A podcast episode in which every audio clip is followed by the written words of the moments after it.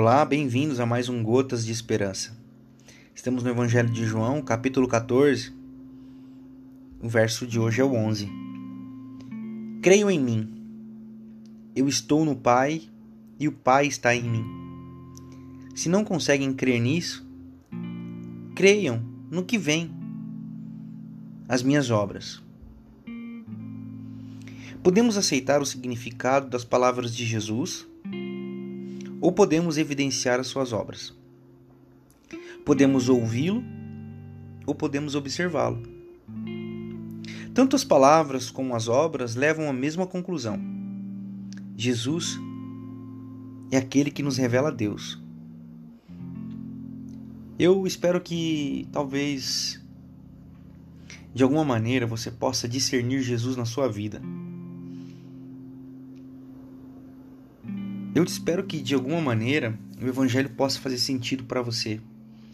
Seja por algo que você vê, seja por algo que você ouve.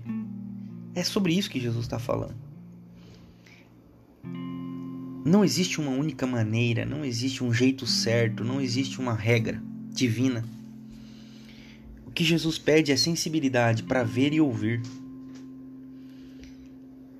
O pior cego é aquele que não quer enxergar. Aqueles que têm ouvidos, ouçam o que o Espírito diz. Jesus faz esse convite a discernir palavras e obras.